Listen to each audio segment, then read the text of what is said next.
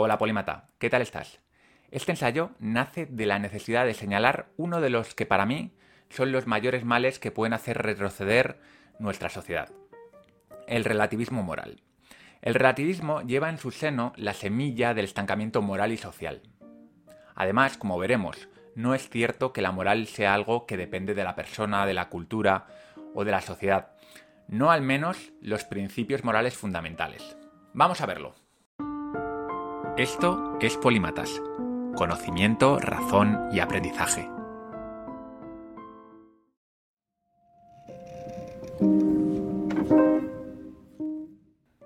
Varios antropólogos de la Universidad de Oxford estudiaron en 2019 los principios morales de 60 sociedades de todo el mundo. Para ello, partieron de la idea de que la moral es un conjunto de estrategias que utilizamos los seres humanos, y también otros animales, pero en este caso estaban estudiando los seres humanos, para fomentar la cooperación del grupo. Encontraron seis principios morales comunes a todas las culturas estudiadas. Fueron los siguientes. Ayudar a tus familiares, ayudar a los miembros de tu grupo, devolver los favores, ser valiente, respetar a tus superiores, compartir con justicia y respetar las propiedades de los demás. Pero ellos no habían sido los primeros en hacer este tipo de análisis. El psicólogo reconocidísimo Jonathan Haidt ya había propuesto varias categorías morales comunes a todas las culturas existentes. Además, él no se ciñó simplemente a la parte cooperativa del grupo, sino a otras también. Estas categorías morales se popularizaron en su libro magnífico La mente de los justos, y son las siguientes. Cuidado, justicia, lealtad, autoridad, santidad y libertad. Según Haidt y otros científicos sociales que han trabajado con él en lo que se llama la teoría de los fundamentos morales, los seres humanos tenemos instintos morales que nos incitan a rechazar determinados comportamientos e intenciones y a ensalzar otros. Los trabajos de la Universidad de Oxford y de Jonathan Haidt son relativamente recientes, de los últimos 15 años, pero el antropólogo Donald Brown, del que ya he hablado en Polímatas alguna vez, ya nos había hablado de los universales humanos, y esto lo hizo en el 91, a principios de los 90.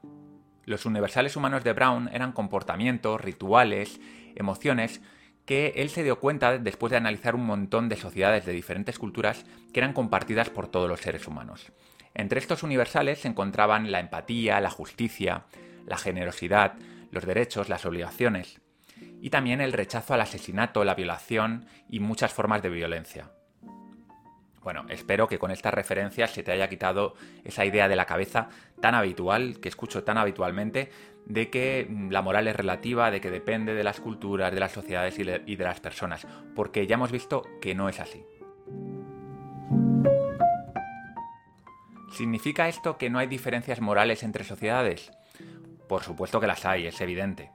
Aunque algunos de los principios morales universales existen, como hemos visto, la prioridad que cada individuo damos a esos principios, cada grupo, cada sociedad, varía, puede variar ligeramente. No olvidemos que las culturas evolucionan como organismos que se adaptan a su entorno y que en ciertos hábitats unos principios pueden ser más adaptativos, más útiles que otros.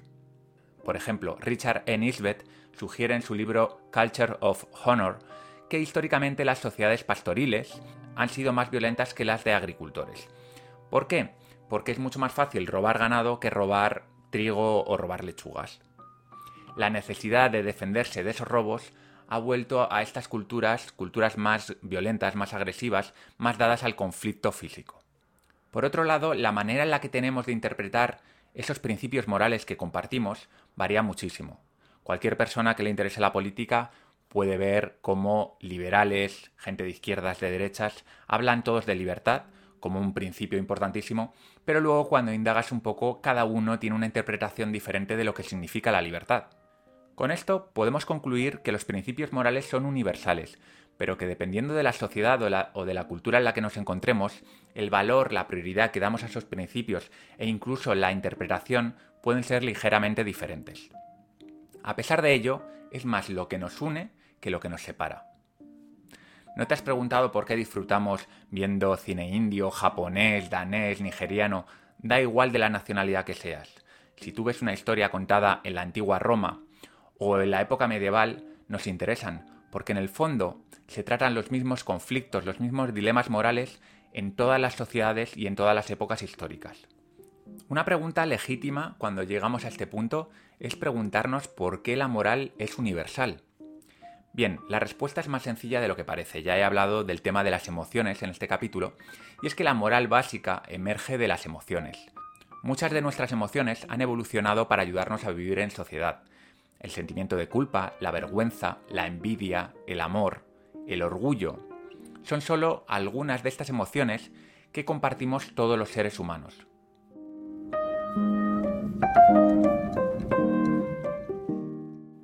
Hasta ahora me he centrado en explicar qué instintos morales son comunes a todos los seres humanos. Pero ¿son estos principios los mejores que podemos tener? Que algo exista no significa que sea lo mejor, que algo sea natural no significa que sea lo mejor. De hecho, si recuerdas, hay una falacia llamada falacia naturalista que trata precisamente de esto, que lo natural no tiene por qué ser lo correcto, lo bueno. En verdad, la filosofía moral, o la ética, como la quieras llamar, se creó para discriminar lo que es, lo que sucede, lo que vemos en el mundo real, de lo que debe ser, de lo que debe ser, de lo que nos hace prosperar, de lo que nos hace ser mejores personas. Algunos relativistas morales, aunque es verdad que son casos excepcionales, no solo dicen que la moral es relativa y que depende de cada sociedad o cultura, sino que además insinúan que esto es correcto que sea así. En lo que queda de capítulo me centraré en explicar por qué estas ideas nos pueden llevar de nuevo a la oscuridad y cuáles son los valores que nos sacaron de ella. Durante las últimas semanas he estado viendo la serie de Juego de Tronos, que es una serie de fantasía medieval que está basada en los libros de Canción de Hielo y Fuego. La fantasía medieval, como sugiere el propio nombre, recoge elementos históricos de la Edad Media y por otro lado introduce elementos mitológicos, monstruos, magia, etc. Si has visto la serie o has leído los libros, párate un momento y piensa en cuáles son los valores que predominan en esta serie. Los primeros que me vienen a la cabeza son el honor, la fuerza, la lealtad, la obediencia a la autoridad. Hay más, por supuesto, pero de momento nos vamos a quedar con estos y de hecho voy a analizar específicamente la lealtad y la obediencia a la autoridad. Si recuerdas, la lealtad está incluida dentro de esos principios universales de los que he hablado antes. Lealtad a tu familia, a tu grupo o a la tribu. O ya en la edad moderna, la lealtad a la nación, a la raza, a la ideología, al género. Bueno, hay infinidad de lealtades a día de hoy. La lealtad es un principio que lo que hace es mantener la cohesión del grupo. Algo que, como puedes entender, es básico para las sociedades tribales. No obstante, como podemos ver en Juego de Tronos, la lealtad tiene una cara B, ya que puede llevarnos a cometer atrocidades sobre los que no son de nuestro grupo, porque los consideramos un riesgo para la supervivencia de los nuestros. Y es que en el fondo la lealtad es un principio moral que da más importancia, más valor a las personas que están en nuestro grupo que al resto de personas. Otro principio moral que impregna la serie es la obediencia a la autoridad soldados, funcionarios, campesinos y sirvientes rinden pleitesía a reyes, sacerdotes y caballeros. La obediencia a la autoridad está presente en todas las sociedades porque es una muy buena forma de mantener el orden y la paz dentro del grupo. No todos podemos liderar y si nos pasamos el día cuestionando a los líderes, lo único que vamos a tener es conflictos internos constantes. Así que nuestra moral ha evolucionado para que sepamos cuál es nuestro lugar en el grupo y nos mantengamos en él. Pero este principio también tiene un lado oscuro. La obediencia ha sido la cómplice perfecta para tiranos y psicópatas como Hitler o Stalin. Ha llevado a personas normales, como tú y como yo, a asesinar y a oprimir a los más débiles, con la excusa de cumplir con su deber.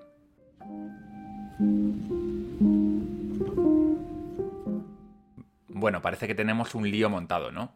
porque resulta que hay ciertos instintos que son adaptativos y buenos en algunas circunstancias, pero que nos conducen a comportarnos mal en otras.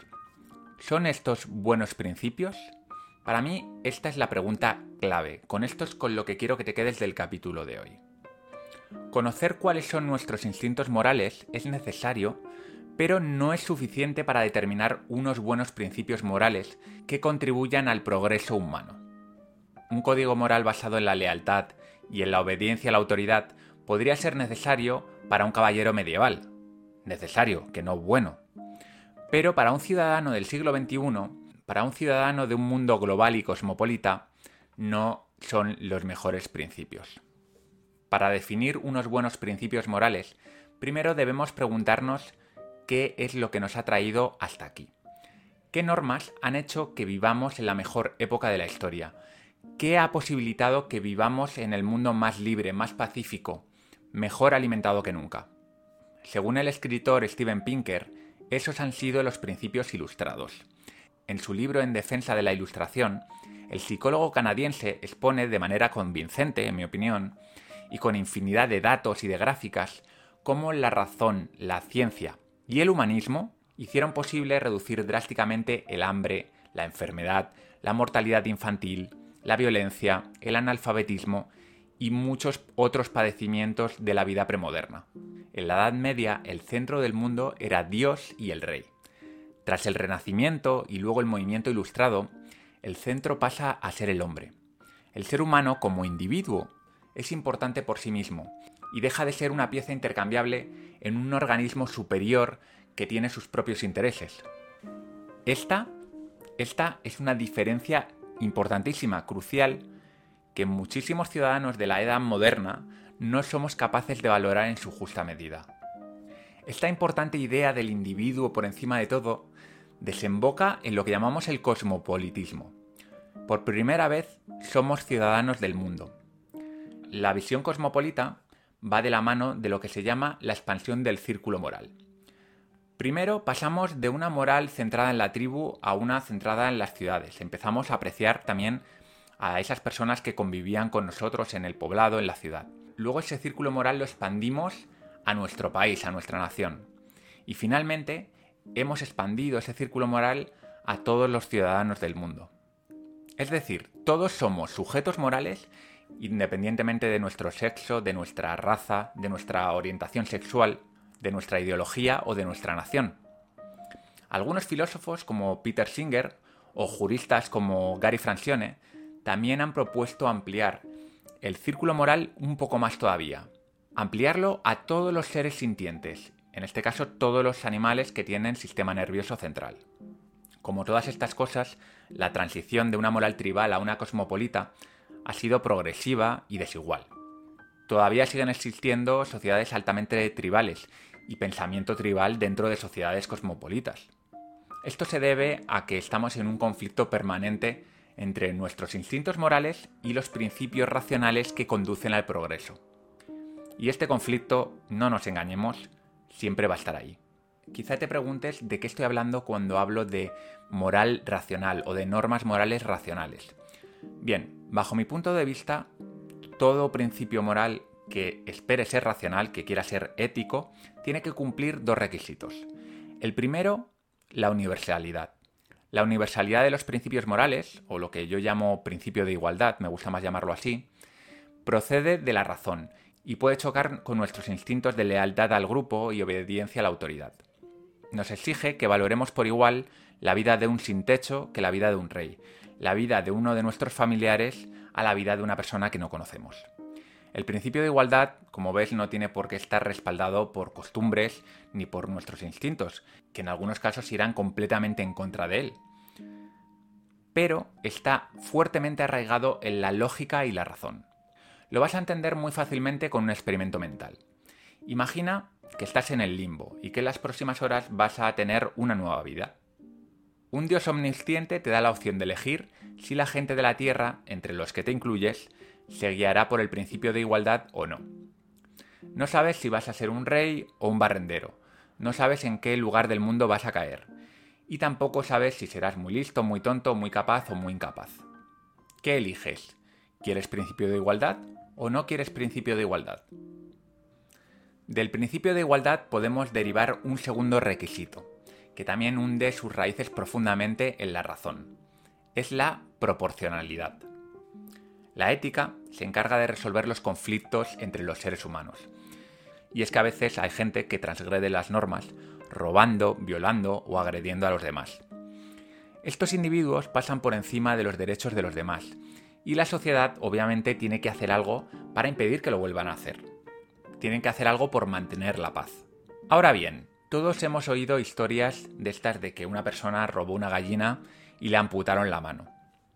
A menudo estos castigos tan desproporcionados tienen como objetivo disuadir a otros ladrones.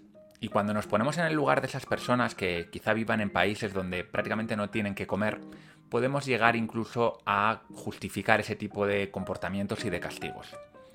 Pero claro, un día a ti te toca estar en el otro lado. Tú eres el ladrón que ha robado una gallina porque tiene hambre.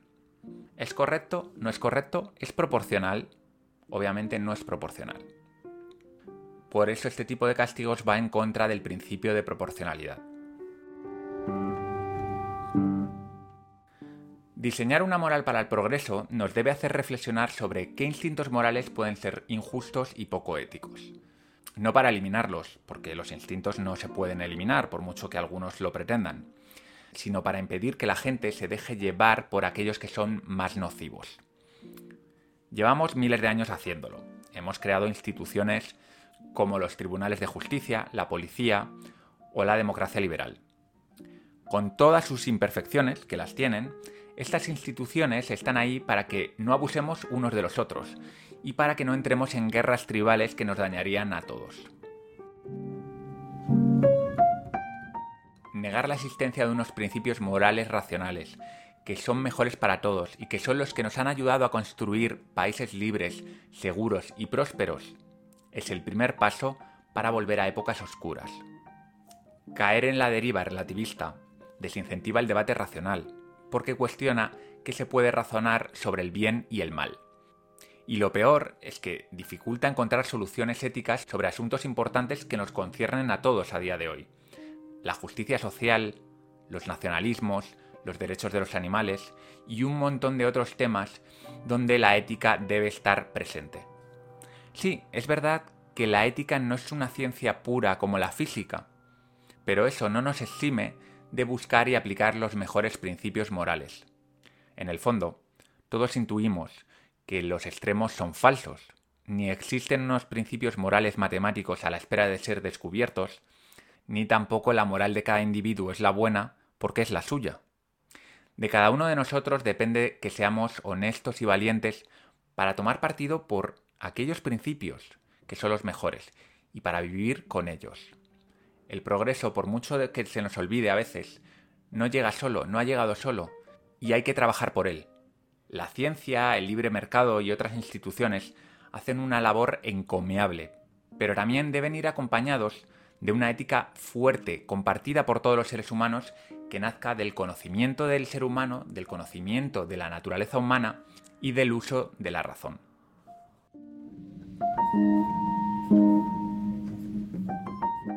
Como sé que he tocado muchos temas en este capítulo, voy a hacer un breve resumen.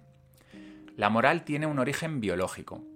La evolución ha ido puliendo nuestras emociones y nuestros comportamientos sociales para fomentar la cooperación y la cohesión del grupo. Sin embargo, ya no vivimos en cuevas, y las sociedades modernas necesitan de códigos morales que faciliten la cooperación entre millones de personas de todo el mundo y que promuevan el progreso. Somos afortunados porque los grandes pensadores del Renacimiento y de la Ilustración nos legaron el humanismo, la idea de que todos los seres humanos tienen un valor intrínseco, que no son un medio, sino que son un fin en sí mismos. Gracias a la lenta pero imparable expansión de estas ideas y de las instituciones que nacieron a raíz de ellas, la esclavitud ha desaparecido las mujeres tienen los mismos derechos que los hombres en la práctica totalidad del mundo. Los padres ya no tienen el derecho de maltratar a sus hijos. Y los animales empiezan a ser vistos como seres sintientes, conscientes y cuyos intereses han de ser respetados.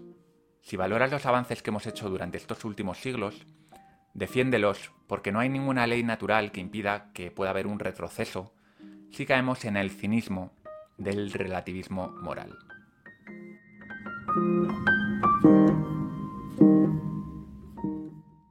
Pues nada, Polímata, eso ha sido todo por hoy. La verdad es que me he quedado muy a gusto después de contar todo esto, porque es un tema que me preocupa y me interesa muchísimo. Si a ti también te interesa y te preocupa, ya sabes, compártelo con los demás porque es una forma de que estas ideas vayan calando poco a poco en toda la sociedad y empecemos a dar importancia a esta ética del progreso, esta ética ilustrada. Sin más, recuerda que si quieres apoyar Polímatas, una de las formas de hacerlo es apuntarte a la biblioteca Polímata, donde tenemos charlas, resúmenes y un montón de cosas de los 50 libros que te ayudarán a comprender el mundo. Soy Val Muñoz de Bustillo, esto ha sido un capítulo más de Polímatas. Hasta luego.